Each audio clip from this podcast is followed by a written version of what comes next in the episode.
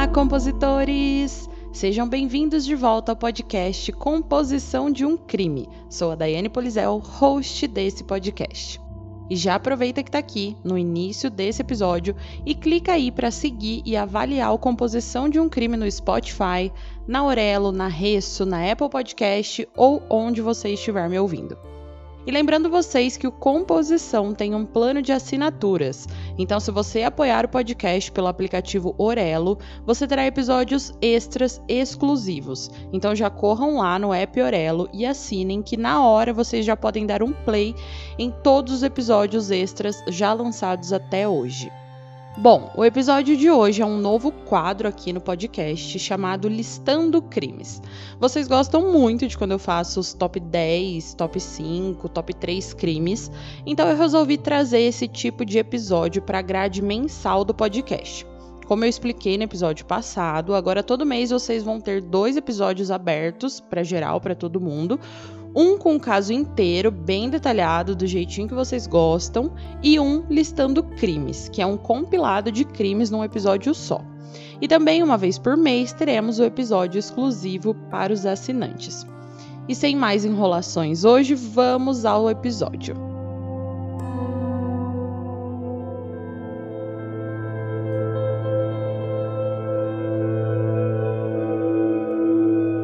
Se você está procurando um podcast de true crime com muitos detalhes, muitas informações e pitadas de análises psicológicas, pegue seu fone de ouvido, se acomode e se prepare, porque você está no lugar certo.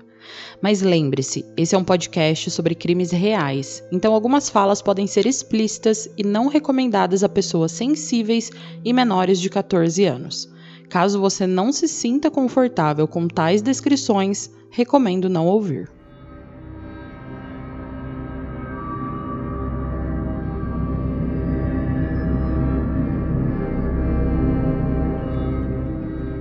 Vamos iniciar nosso listando crimes com a história de Robert John Maudsley, que é conhecido como o verdadeiro Hannibal. Ele vive até hoje numa cela com isolamento de vidro, especialmente construída no porão de uma das prisões mais notórias da Inglaterra. Quem aí assistiu o filme Silêncio dos Inocentes é uma cela bem parecida com aquela que Hannibal ficava preso. E tem o porquê da sua cela e do seu apelido serem ligados ao famoso Hannibal Lecter dos livros, filmes e séries, e já já vocês vão saber o porquê. Bom, Robert John Maudsley nasceu em 1953 e a sua infância não foi nada fácil. O Robert tinha 11 irmãos e aos 8 anos de idade ele foi abusado física e sexualmente por seus pais. Ele foi estuprado quando criança e não escapou desses abusos até que os serviços sociais interviram e o retiraram dos cuidados dos seus pais quando ele tinha 10 anos. Porém, mesmo sendo retirado daquele ambiente, o maior estrago já estava feito e a sua adolescência foi tão ruim quanto a sua infância. O Robert se automutilava e usava drogas para tentar anestesiar aqueles sentimentos ruins e para poder sustentar esse vício em drogas, ele se prostituía em Londres. Tudo isso com 16 anos de idade. Ele, inclusive, tentou suicídio diversas vezes, o que o levou a receber tratamento psiquiátrico temporário, onde ele foi diagnosticado com uma depressão profunda.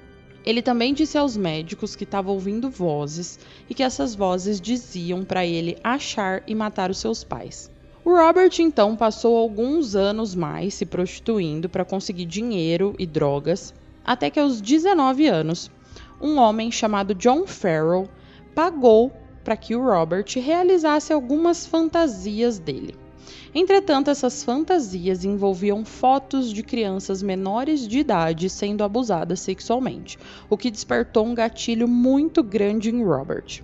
Ele ficou enfurecido por essas imagens de abuso infantil que trouxeram de volta aquelas memórias dele, da infância dele. Então, ele matou o John Farrell, estrangulando o homem com um garrote e esfaqueando ele diversas vezes, inclusive ele até deu uma martelada na cabeça do John.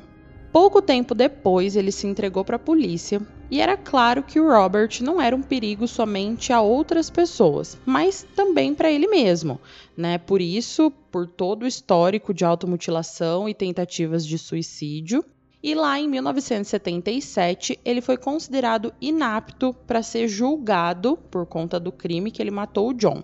Então ele foi enviado para o Broadmoor Hospital, que era uma instalação psiquiátrica de alta segurança que abrigou alguns dos criminosos mais notórios do país, incluindo The Yorkshire Ripper. E eu conto aqui no Composição a história toda do Yorkshire Ripper nos episódios 39 e 40, tá muito detalhado. Então, acabando aqui, já vão lá ouvir esses dois episódios também. Bom, lá nesse hospital, o Robert, junto com outro paciente chamado John Cheeseman, eles se trancaram no escritório da prisão com um conhecido pedófilo condenado, o David Francis. Eles o amarraram com fios elétricos e torturaram o homem por um período de quase 10 horas, até que o Robert finalmente o estrangulou até a morte. Quando eles se renderam, um dos guardas, que entrou primeiro lá na sala, alegou que a cabeça do David havia sido quebrada e uma colher estava saindo do seu crânio. Foi amplamente divulgado na mídia naquela época que um pedaço do cérebro do David estava faltando e que o Robert o havia comido. Embora isso continue sendo um ponto de discórdia, nunca foi provado conclusivamente que o Robert realmente comeu parte do cérebro do David. Porém, quando a história começou a circular com mais força alguns anos depois desse acontecido, o Robert ganhou o infeliz apelido de Hannibal o Canibal, apelido que acompanha ele até hoje. Então, agora sim, o Robert foi considerado apto para julgamento e ele foi condenado por homicídio. Por isso, ele saiu do hospital psiquiátrico e foi enviado para a prisão de Wakefield, que é conhecida como Monster Mansion, devido à sua infeliz lista de criminosos perigosos. Presidiários conhecidos por residirem lá na Monster Mansion incluem Harold Shipman, o Dr. Morte, Colin Ireland, que era um serial killer que matava homens gays, o ex-vocalista da banda Los Prophets, Ian Watkins, que abusava de crianças, e muitos outros criminosos tão piores quanto esses. Chegando lá na prisão, o Robert recebeu o apelido de Spoons, que significa colheres, devido àquela história lá da colher saindo do crânio de David Francis. E vocês acham que porque o Robert estava preso, ele não iria mais longe ainda na sua matança? Em 28 de julho de 1978, o Robert Maudsley disse a outro preso que mataria duas pessoas naquele dia. Assim, do nada. Ele chegou e falou para esse cara: então, mais tarde, naquele dia, o Robert atraiu o assassino Sawney Darwood para a cela dele. Ele amarrou um garrote em volta do pescoço desse detento e esmagou a cabeça de Sawney repetidamente na parede, escondendo o corpo dele debaixo da cama para tentar atrair outro prisioneiro para dentro da cela. Mas ninguém mordeu a isca do Robert e ele, frustrado, pensou: se a minha vítima não vem até mim, eu vou até a minha vítima. Então ele foi até a cela de um detento chamado Bill Roberts e o esfaqueou com uma lâmina feita por ele mesmo com um talher que ele moldou para se tornar essa arma mortal. E depois de matar esses dois homens, ele entrou calmamente no escritório de um guarda da prisão e colocou essa arma ensanguentada feita à mão sobre a mesa. Ele olhou para o guarda e disse: Faltarão dois quando chegar a próxima chamada. Robert Maudsley se rendeu aos guardas e foi transferido para solitária para aguardar julgamento. Ele foi condenado por esses dois assassinatos e condenado à prisão perpétua na prisão de Wakefield. O Robert matou uma pessoa fora da prisão, mas matou três outras pessoas enquanto ele estava preso, tanto na clínica quanto na penitenciária, sendo considerado extremamente perigoso. E por isso, por toda essa periculosidade, o serviço prisional, na época, decidiu construir uma jaula de isolamento exclusiva para Robert e em 1983 uma cela foi especialmente construída no porão da prisão de Wakefield, onde o Robert Maudsley reside desde então. A jaula de vidro tem 5 metros e meio por 4 metros e meio, com paredes de vidro à prova de balas e com uma equipe de agentes penitenciários designados para o vigiar 24 horas por dia. E essa cela é tão protegida que, além de tudo isso que eu acabei de descrever, se você quisesse ir até lá, teria de passar por 17 portas de aço automáticas. Dentro da cela tem uma mesa e uma cadeira feita de papelão prensado para evitar que o Robert faça algo contra ele mesmo. Tem também uma cama de concreto com um colchão bem fino e uma pia e uma privada de alumínios que são parafusadas ao chão para ele não ter, para ele não poder tirar aquilo, nem quebrar um pedaço e se cortar ou fazer alguma coisa do tipo. E é claro que essa cela foi comparada à cela do Hannibal Lecter no filme O Silêncio dos Inocentes. Porém, Thomas Harris, autor da série Hannibal Lecter, escreveu o livro Silêncio dos Inocentes em 1988, cinco anos após a construção da jaula de Robert. E ele escreveu Red Dragon, que é o primeiro livro do Hannibal Lecter, em 1981, quatro anos depois da história toda do Robert comendo parte de um cérebro. Então, Robert Maudsley não foi apelidado e teve a sua cela de vidro construída com base em Hannibal Lecter, mas Hannibal Lecter que foi escrito se baseando na história de Robert Maudsley. O Robert permanece na sua cela 23 horas por dia, inclusive comendo lá dentro, e ele só pode sair para tomar o banho de sol e se exercitar por uma hora por dia, e isso sem ter contato com os outros detentos. Vocês imaginam, e sem nenhuma surpresa, que algumas pessoas veem Robert como um herói que matou pedófilos e assassinos. Inclusive, há uma campanha ativa para tirar o Robert da sua cela de vidro e colocar ele novamente em contato com os outros detentos. Em 2000, sua equipe de defesa apelou para relaxar suas medidas de confinamento solitário ou na medida mais extrema, para que ele pudesse acabar com a sua própria vida com uma cápsula de cianeto. Porém, os, ambos os pedidos foram negados. Já em 2010, o Robert fez uma petição aos funcionários para deixá-los jogar jogos de tabuleiro, xadrez, dama, né, com os guardas, para passar tempo. Mas o seu pedido também foi negado por conta dos assassinatos cometidos atrás das grades e a suspeita de que Robert ainda era um homem violento. E foi bom que eles não liberaram o Robert para isso, porque em março do ano passado, de 2022, o Robert, com então 68 anos, escreveu uma carta para o seu sobrinho dizendo que mataria novamente no momento em que ele fosse libertado e que ele estava contente em permanecer em confinamento solitário pelo resto da vida, pois assim não mataria ninguém. Robert ainda está vivo, cumprindo sua sentença de prisão perpétua.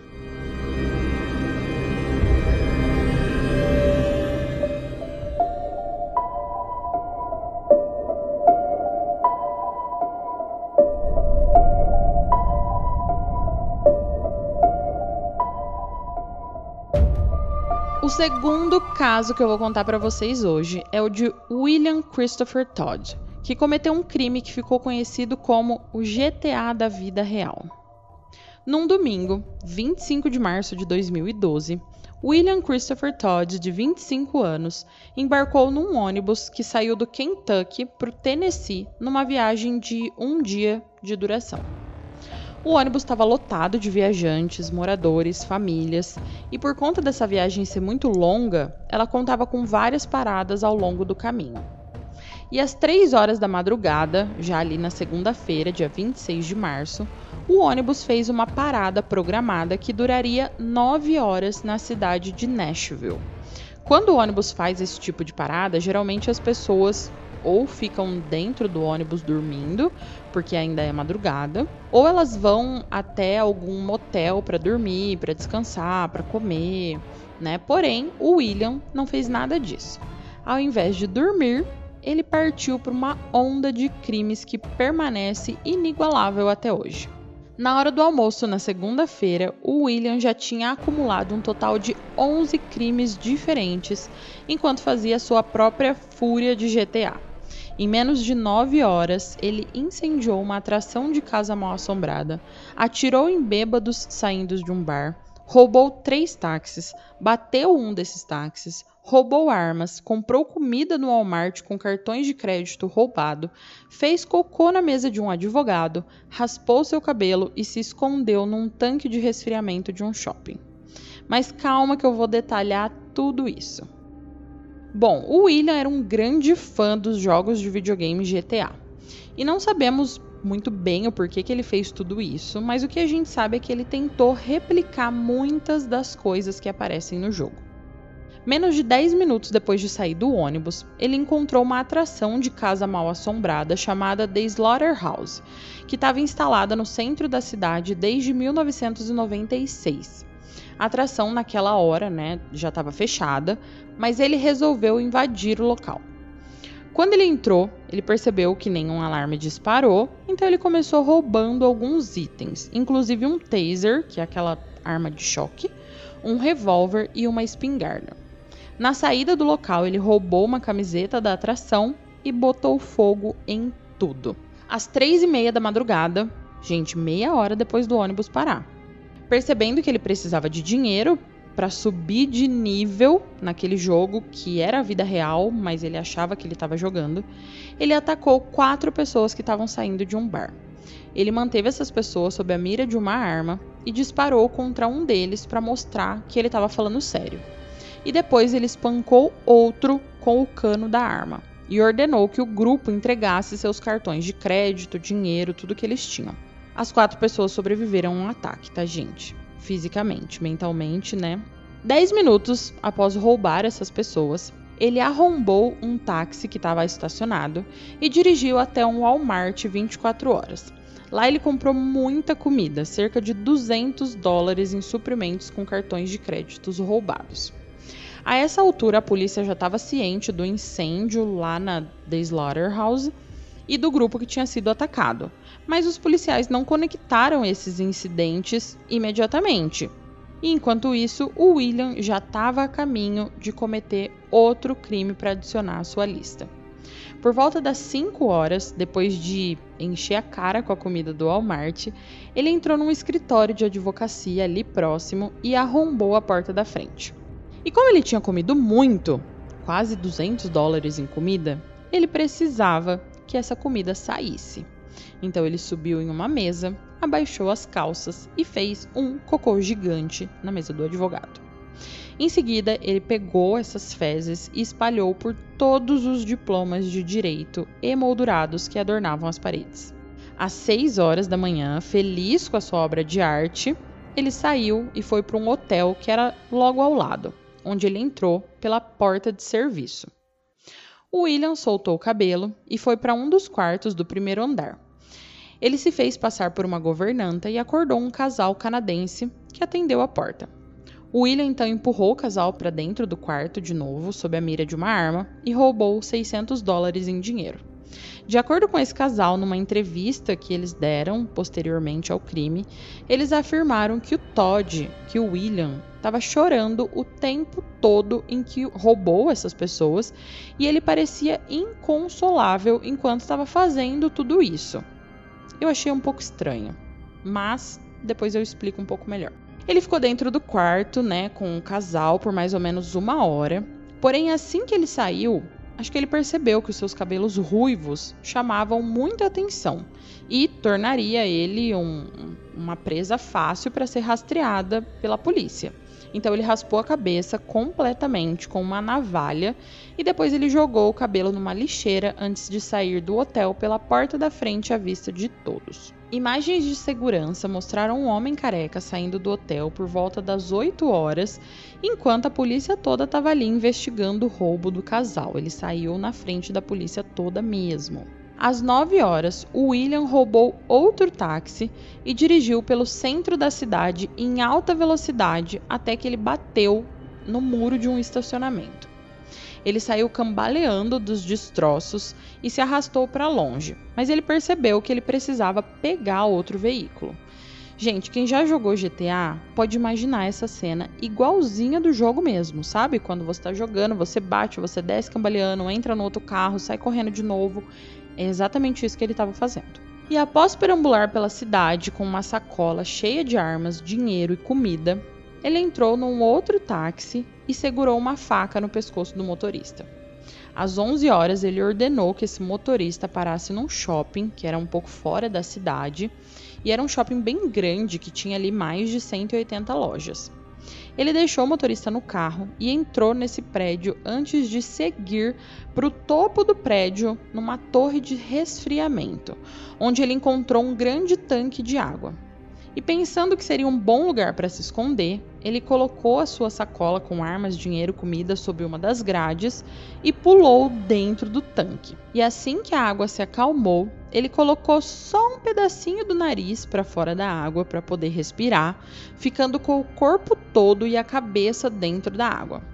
Mas a polícia já tinha sido informada pelo taxista que aquele homem estranho estava em algum lugar do shopping. Então a polícia entrou, começou a vasculhar tudo e subiram até lá em cima para ver se o cara não estava lá querendo pular. E a polícia percebeu que tinha água espirrada ali para fora do tanque. E aquilo era muito incomum, porque aquela água era para resfriamento, não era para alguém entrar nem ser retirada daquele tanque. Então eles olharam para dentro e viram o nariz do William para fora da água. Eles então puxaram o homem para fora da água e o prenderam ali no local mesmo, pondo fim à sua onda de crimes bizarros e malucos. Ao mesmo tempo, nessa mesma hora, o ônibus deixou Nashville para o seu próximo destino. E a fumaça já estava se dissipando do incêndio no The Slaughterhouse. enquanto tudo isso estava acontecendo, o ônibus indo embora, o incêndio se apagando, William conseguiu cometer 11 crimes, incluindo roubo, agressão e fraude. Mais tarde também se descobriu que o William era procurado no Kentucky por roubo e essa pode ter sido a razão pela qual ele partiu para o Tennessee. Suspeitas que seu amor pelos jogos Grand Theft Auto influenciou sua decisão de fazer esse spree de crimes. Em junho de 2013, o William foi condenado a três anos de prisão por roubo agravado, três por incêndio criminoso, dois por roubo e 11 meses para cada um dos três assaltos separados, com todas as sentenças sendo executadas simultaneamente. E apesar dessa sentença, o William foi liberado em 2016 e voltou para a vida do crime. Em junho de 2019, ele fez outra farra um pouquinho menor. Ele cometeu outro roubo, causou 10 mil dólares em danos e cometeu um roubo agravado. E em abril de 2021, ele foi condenado a oito anos de prisão por esses crimes. E como a internet está cheia de teorias, nas minhas pesquisas eu encontrei uma teoria bem bizarra que eu queria compartilhar com vocês. Uma que para mim, obviamente, não faz o menor sentido, mas eu achei legal compartilhar com vocês. Bom, quando os canadenses no quarto do hotel disseram para a polícia que o William chorava o tempo todo, alguns teóricos consideraram a possibilidade de que o corpo dele estivesse sendo controlado por outra pessoa, como nos jogos GTA mesmo, e que o controlador levou o seu corpo em uma onda de crimes. Porém, né, gente, logo após cumprir a sentença desse crime, ele cometeu muitos outros crimes bem parecidos, então é improvável que ele também estivesse sendo controlado nesses outros crimes, né? Mas como para uma teoria da conspiração fazer sentido, só é preciso que uma pessoa acredite nela, alguém acredita nessa e eu trouxe ela para vocês. Ah, e a atração The Slaughterhouse abriu novamente numa outra localidade e continua sendo uma das atrações mais populares de Nashville. Sobre o William atualmente, eu fiquei horas procurando informações recentes dele, porque esse crime foi cometido em 2012, né? E não tem quase nada recente. E não é um crime de morte, de serial killer, então não tem tanta matéria assim. E eu tava ouvindo o podcast da Tati esses dias, o Café Crime Chocolate. E ela fala sobre isso que eu vou falar para vocês num dos últimos episódios, sobre essa obsessão que a gente tem com as informações, né? E o quanto nós que pesquisamos ficamos horas para achar um nome, uma informação que às vezes nem é tão relevante assim para a história, e eu me peguei pensando nisso.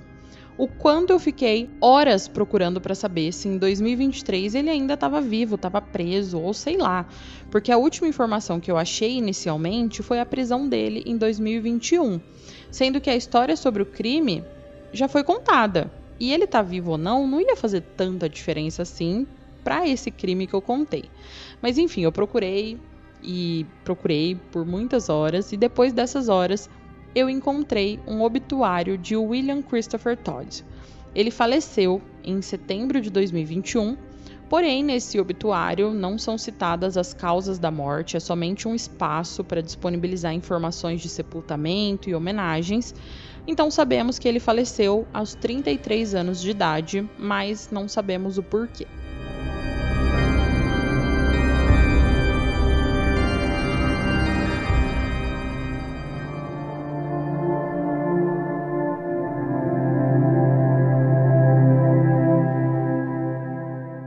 Nosso último caso de hoje é um mistériozinho que passou de caso não solucionado para caso solucionado para caso não tão solucionado novamente e até hoje levanta debates. Esse crime aconteceu na cidade de Greenwich, no estado de Connecticut, nos Estados Unidos. Greenwich é um dos lugares mais ricos dos Estados Unidos, com um salário médio anual de 350 mil dólares e propriedades pertencentes a pessoas ricas e influentes. O bairro de Bellhaven é hoje um condomínio fechado exclusivo dentro da cidade de Greenwich, mas lá nos anos 70 ele costumava ser um resort de verão para viajantes ricos da cidade, como Nova York, e que nada grave acontecia, era um resort bem calmo. Porém, em 1975, um dia antes do Halloween, ele viu seu status cair de resort de luxo calmo e tranquilo para a cena de um crime envolvendo a família de um ex-presidente americano.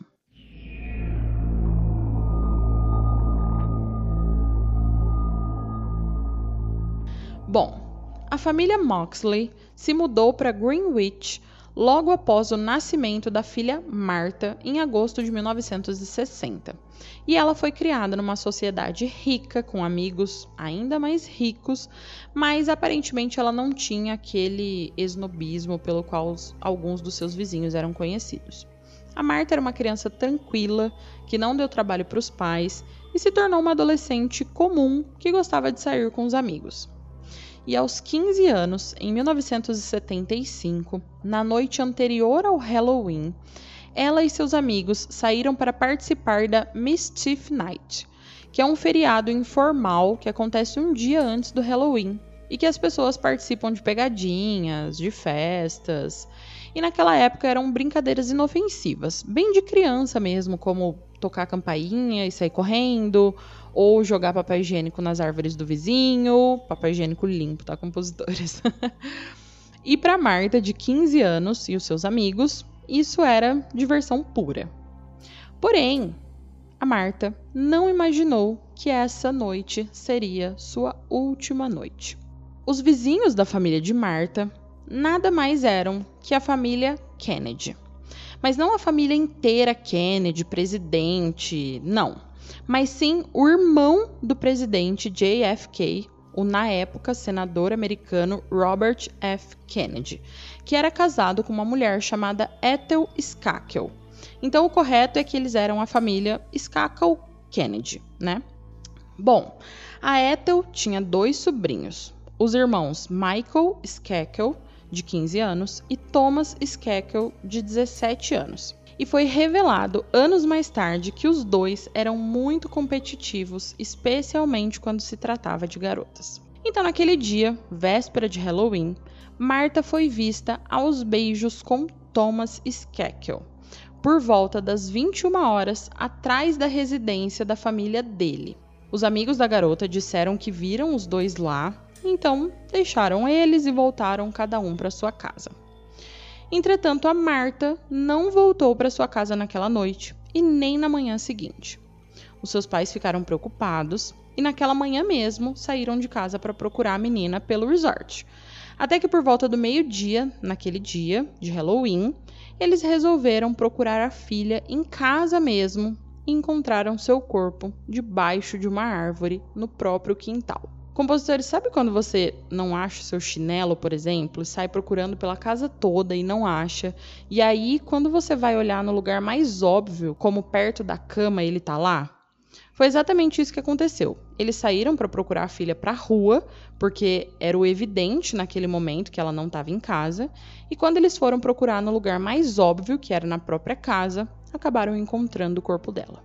Marta estava nua, da cintura para baixo, e foi espancada até a morte com um taco de golfe. Inclusive, pedaços de taco estavam ao seu lado quebrados. Posteriormente, uma autópsia concluiu que ela não havia sido abusada sexualmente, mas morreu devido a uma combinação de espancamento com o taco de golfe e um esfaqueamento. E já em poucas horas de investigação, a polícia rastreou o taco de golfe até um clube de golfe e depois do clube de golfe até a residência Skakel Kennedy.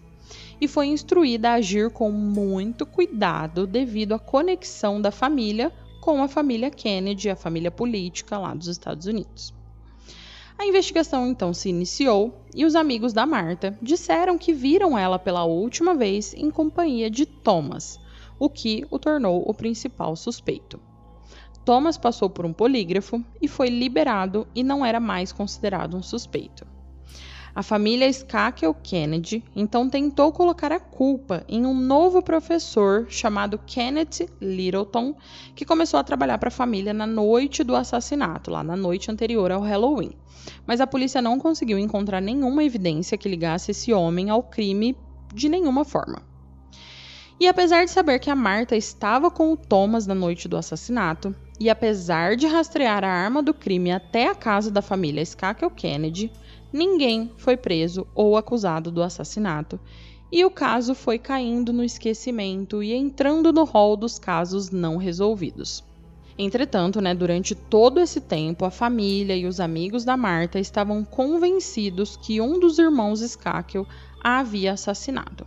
Alguns anos depois disso, uns três anos mais ou menos, o Michael se envolveu num acidente onde ele estava alcoolizado e por isso, e por alguns outros problemas de saúde mental, ele foi enviado para uma escola particular em outro estado, uma escola especializada em saúde mental e adolescentes com problemas relacionados a álcool e drogas.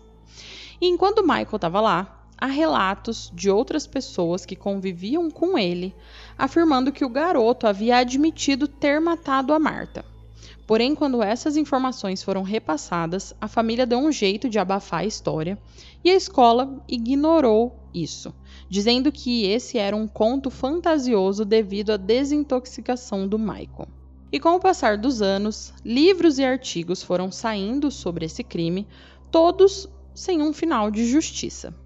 Até que em 1998, 23 anos após a morte de Marta, o autor Mark Furman escreveu um livro apontando o dedo para Michael. E aí toda a história reviveu e uma nova investigação foi aberta. Várias investigações privadas nos anos após o assassinato pareciam apontar para Michael como o assassino, com apenas algumas pessoas convencidas de que Thomas era o culpado.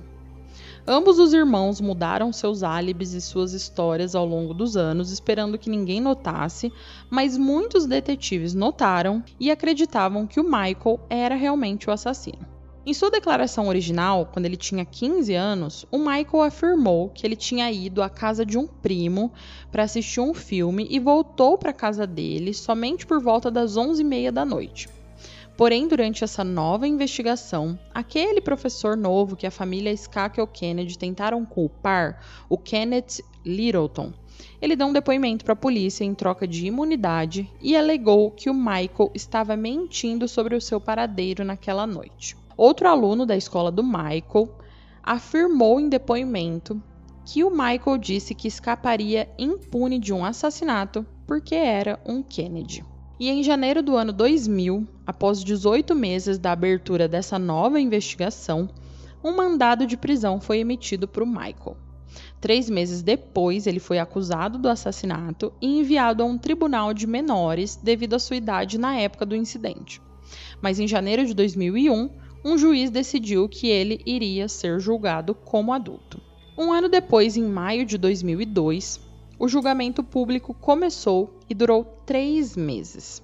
E em agosto de 2002, Michael foi considerado culpado de assassinato e condenado a 20 anos de prisão. O Michael continuou alegando que ele era inocente e que naquele dia ele estava na casa do seu primo. E mesmo ele sendo julgado e condenado, ele ainda era um Kennedy, e muitas campanhas para libertá-lo existiam. Na verdade, não existiam provas concretas de que o Michael tinha matado a Marta, né? Não tinham digitais dele na cena do crime, não havia sangue dele, nada disso. O que existiam era evidências circunstanciais e depoimentos de testemunhas. Em 2007, os advogados de Michael apelaram para um novo julgamento com base em novas evidências. Registros de vídeo de uma investigação privada feita em 2003 mostraram que Gitano Bryant, primo do jogador de basquete Kobe Bryant, admitiu que um dos seus amigos queria estuprar a Marta. Lembrem-se que aquele local era um resort de luxo em que muitas pessoas ricas e famosas frequentavam, então o Kobe Bryant e a sua família estavam por lá também. Porém, esse recurso foi rejeitado e outro recurso, em 2012, foi feito, mas não conseguiu reduzir a sentença de Michael. E sua primeira audiência de liberdade condicional naquele mesmo ano também foi negada. Em 2013, 11 anos após a prisão, o Michael conseguiu um novo julgamento com base no fato de que o seu advogado na época estava mais interessado em arrecadar dinheiro e fama do que mantê-lo fora da prisão. E em novembro daquele ano, de 2013, o Michael foi libertado sob a fiança de um milhão de dólares, mas com várias restrições em vigor. Porém, tudo estava virando um circo. E em 2016, a condenação por homicídio foi restabelecida por decisão da maioria do júri, com base no que o tribunal chamou de evidências contundentes. Entretanto, Michael ainda estava solto. E somente em 2018 os promotores solicitaram que o Michael voltasse para a prisão para cumprir essa pena. Porém, os advogados do Michael foram mais rápidos e entraram com um recurso que conseguiu convencer o tribunal de que o julgamento original era injusto. E em outubro de 2020, tornou-se público que Michael não seria julgado novamente e ele saiu do tribunal como um homem livre como se ele não tivesse cometido nenhum crime 21 anos após a sua primeira condenação e 45 anos após o assassinato de Marta. A família de Marta ainda acredita que o Michael a matou, e apesar dele ter sido libertado como homem livre que não cometeu nenhum crime, a família acredita que a justiça foi feita devido ao tempo que ele passou atrás das grades. Há muito tempo existem dois lados da história. De um lado está a família Skakel Kennedy, que acredita fortemente que o Michael é inocente. O que eles dizem ser demonstrado pelo fato de que os tribunais não puderam provar com uma margem de dúvida razoável que ele era culpado. E do outro lado, a família e amigos de Marta que acreditam que há sim evidências suficientes contra ele para provar que ele era o assassino. Mas como ele era um garoto de 15 anos, de uma família rica, de uma família Kennedy, ele acreditava que ele iria se safar. Mas a maior pergunta que nunca foi respondida durante todo esse caso, durante todo o julgamento, foi: qual foi o motivo para que Michael ou alguma outra pessoa matasse a Marta daquela forma tão brutal com espancamentos e facadas? Em 2021, um documentário finalmente se aprofundou para revelar o elo perdido. Os amigos e o diário de Marta revelaram que Michael tinha um temperamento muito explosivo e era conhecido por ser competitivo com o seu irmão Thomas, nas suas vidas profissionais, nas suas vidas privadas, especialmente quando garotas estavam envolvidas. Um documento de 1995 foi vazado e divulgado, e ele era parte de uma investigação privada ordenada pelo pai de Thomas e Michael para provar que a família e que os dois meninos era inocente, porém esse documento não foi isso que aconteceu. O relatório prova que o Michael mentiu sobre seu paradeiro, e nesses relatórios, os investigadores particulares, contratados pela família Skakel Kennedy, escreveram que após voltar da casa do primo, muito antes da hora que ele falou que havia voltado, o Michael subiu numa árvore do lado de fora da janela de Marta e começou a se masturbar vendo a garota. Porém, ele caiu da árvore e só acordou um tempo depois, já no seu quarto, deitado na sua cama. A árvore onde Michael subiu era a mesma onde o corpo da Marta foi encontrado. Agora, pensem comigo, compositores. Quem que resgatou Michael caído no chão desmaiado? Será que ele realmente não lembrava de nada? E por que, que essa informação nunca apareceu? O que, que mais aconteceu ali naquele momento? No documentário, o motivo explorado é que provavelmente Marta rejeitou os avanços sexuais do Michael. Ele estava com ciúmes do seu irmão por se aproximar dela e ele queria ela só para ele porque eles eram muito competitivos. E a prova mais contundente foi um clipe de áudio Nele, Michael é ouvindo conversando com um pesquisador de um novo livro, quando ele menciona ter sido acordado no dia seguinte pelos familiares de Marta para descobrir onde a Marta estava. E então ele diz ao pesquisador que apenas um pensamento passou pela sua cabeça: Oh meu Deus, eles me viram ontem à noite? O que, será que ele estava querendo dizer sobre isso?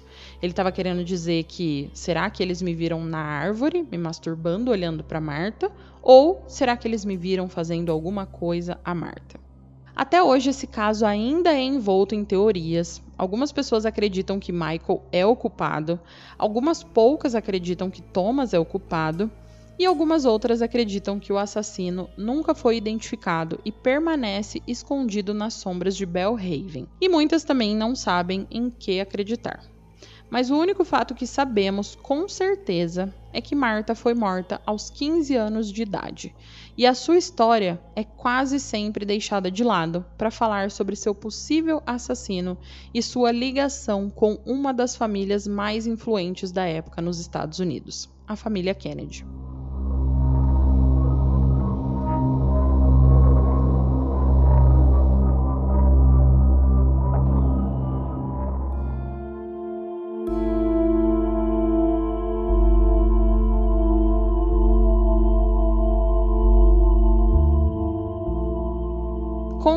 Compositores, os casos de hoje chegaram ao fim. O que, que vocês acharam? Não se esqueçam de ir lá no Instagram, na postagem desse episódio, contar para mim se vocês já conheciam esses casos ou não e o que acharam deles. Não se esqueçam também de seguir e avaliar a composição de um crime no Spotify, na Aurelo, na Resso, na Apple Podcast ou na sua plataforma de áudio preferida. Ah, e não se esqueçam também de apoiar a composição de um crime pelo app Orelo, porque lá vocês têm mais vários episódios exclusivos. Compositores, até o próximo crime!